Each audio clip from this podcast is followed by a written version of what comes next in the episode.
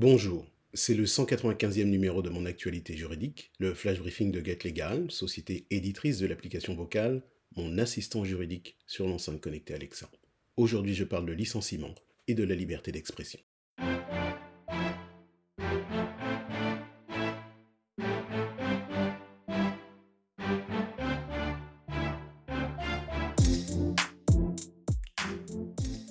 Pour paraphraser le sketch de Coluche, je dirais que c'est l'histoire d'un mec, un mec normal. Plus précisément, c'est l'histoire d'un humoriste qui également présentait quotidiennement un jeu télévisé sur France 2 à midi. Un humoriste qui, en sa qualité d'animateur du jeu télévisé, était employé au moyen de nombreux contrats à durée déterminée d'usage. Le 30 novembre 2017, cet humoriste était invité à faire la promotion du DVD de son dernier spectacle sur une chaîne de télévision concurrente de France 2. À la fin de l'émission, on lui demandait de conclure par un trait d'humour, et voici ce qu'il dit. C'est un sujet super sensible, je l'attends. Les gars, vous savez ce qu'on dit à une femme qui a déjà les deux yeux au beurre noir?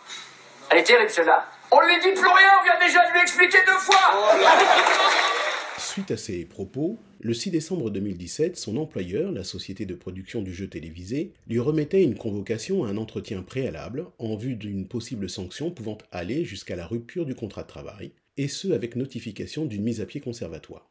Le 14 décembre 2017, l'humoriste était licencié pour faute grave. Dans la lettre de licenciement, l'employeur lui reprochait ses propos misogynes, dégradants et attentatoires à la dignité des femmes. Des propos qui banalisaient les violences faites aux femmes et qui ne pouvaient être tolérés.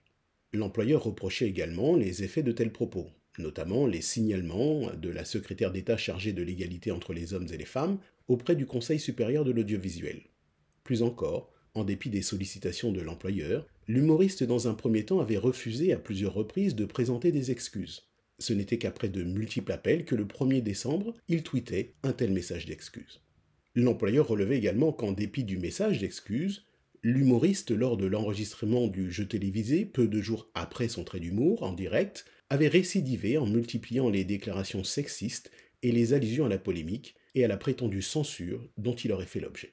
L'employeur en a donc déduit que l'humoriste assumait son intervention lors de la promotion du DVD de son spectacle et qu'il avait décidé de poursuivre dans cette voie, ce qui caractérisait une violation manifeste de ses obligations contractuelles. En effet, figurait au CDD d'usage de l'humoriste une clause d'éthique au moyen de laquelle il reconnaissait avoir pris connaissance et s'engageait à respecter l'ensemble des dispositions du cahier d'émissions et des charges de France 2 et de la charte des antennes de France Télévisions et notamment le respect des droits de la personne comme constituant, je cite, une des caractéristiques majeures de l'esprit devant animer les programmes des chaînes publiques de télévision. Particulièrement, la clause figurant à l'article 4.2 du contrat précisait que toute atteinte à ce principe par l'animateur, qu'elle se manifeste à l'antenne ou sur d'autres médias, constituerait une faute grave permettant à la société de production, dès qu'elle en serait informée, de rompre immédiatement le contrat.